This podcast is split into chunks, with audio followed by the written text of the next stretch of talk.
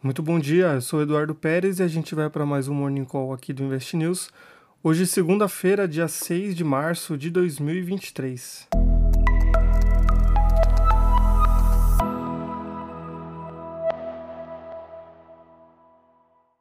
A gente vai para um resumo da semana anterior, quando os mercados globais se estressaram com os discursos de autoridades do Fed, que é o Banco Central dos Estados Unidos, defendendo uma alta de juros acima do patamar que foi projetado pelo mercado anteriormente. Isso causou uma onda de pessimismo nos índices norte-americanos no começo da semana,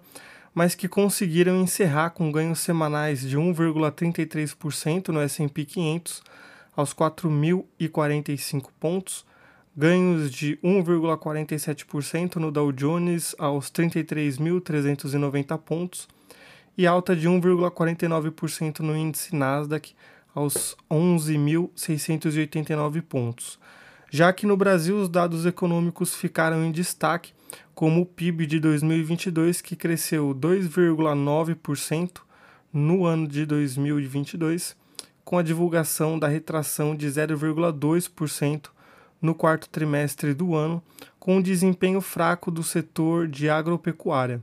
Outro dado importante foi a taxa de desemprego, medida pela PNAD contínua, que caiu 0,8 ponto percentual no último trimestre de 2022 ao 7,9% menor patamar desde 2015. Só que o grande destaque no cenário interno ainda envolve a esfera política, com a nova rodada de críticas à atuação do Banco Central e ao nível atual de juros do país.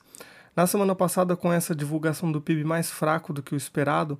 a ministra do Planejamento Simone Tebet disse esperar um gesto positivo a favor do Brasil na próxima reunião do Copom,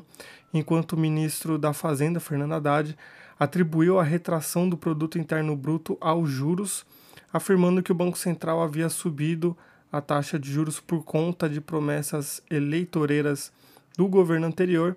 e durante o anúncio da reoneração de combustíveis, o ministro Haddad disse que essa volta do tributo está alinhada com as atas do Comitê de Política Monetária do Banco Central, onde se destacava a necessidade de melhora nas condições fiscais para redução da taxa básica de juros.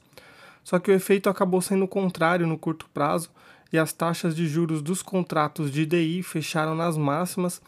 e as ações de empresas do setor de petróleo, como a Petrobras, derreteram na semana. E aí, falando da Petrobras, mesmo com a apresentação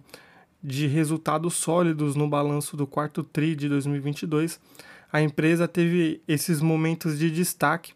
e também a queda na semana depois das ações ordinárias caírem 1,56% e as preferenciais terem queda de 0,54%, com um risco político pesando depois das falas do diretor da companhia, indicando um novo direcionamento à política de investimentos da empresa, enquanto o próprio presidente Luiz Inácio Lula da Silva criticou um montante de 188,3 bilhões de reais de lucro auferido pela empresa controlada pelo governo. Na semana, o índice Bovespa, sentindo o ruído político, acabou registrando uma queda semanal de 1,83% aos 103.865,99 pontos. E olhando o comportamento das bolsas hoje, com ganhos na maioria das bolsas asiáticas, a exceção por lá foi o índice de Xangai, que fechou com uma queda de 0,19% depois da divulgação da meta de crescimento econômico da China de 5% para 2023, uma meta considerada pelos investidores como modesta ao país e acabou influenciando os ativos locais. Já os ganhos da região foram de 1,11% no índice Nikkei, 0,17% em Hang Seng, 0,99% no TAIEX e 1,2% no índice COSP. O mercado europeu opera majoritariamente em alta, seguindo o sentido dos pré-mercados nos Estados Unidos, mesmo com a divulgação das vendas no varejo na zona do euro, que cresceram 0,3% no mês de janeiro, em um resultado abaixo do crescimento esperado de 1%. Na manhã, as altas nos índices eram de 0,32% no DAX, 0,4% no CAC, 0,11% no IBEX e 0,37% no índice Eurostox, enquanto o índice britânico FTSE era o único em queda, ao recuar 0,36%. Já nos Estados Unidos, os pré-mercados indicam um começo de semana positivo com os ganhos de 0,01% no índice Dow Jones, 0,07% no S&P 500 e 0,19% no índice Nasdaq, sem qualquer indicador econômico relevante na agenda de hoje. E falando do Brasil, o índice Bovespa se manteve acima do suporte dos 103 mil pontos na sexta-feira passada, em um ponto de referência para correções anteriores de curto prazo e que pode ajudar o índice depois da queda de mais de 5% desde a metade de fevereiro. Hoje, com a agenda de indicadores vazia, o destaque fica para a atualização do relatório Focus do Banco Central e também dados mais relevantes durante a semana, como o IPCA referente ao mês de fevereiro.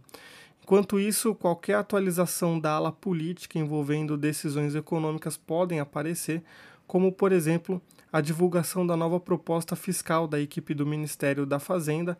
lembrando que a ideia seria apresentar o projeto antes da reunião do Copom, que acontece nos dias 21 e 22 de março, para que o comitê avalie o peso da proposta como um fator positivo na balança de risco, podendo acelerar o processo de corte de juros natural pelo próprio Copom. Com isso, a gente encerra o nosso Morning Call de hoje. Fica sempre o convite para vocês acessarem o relatório completo aqui no investnews.com.br. Uma ótima semana para todos e até amanhã. Tchau, tchau.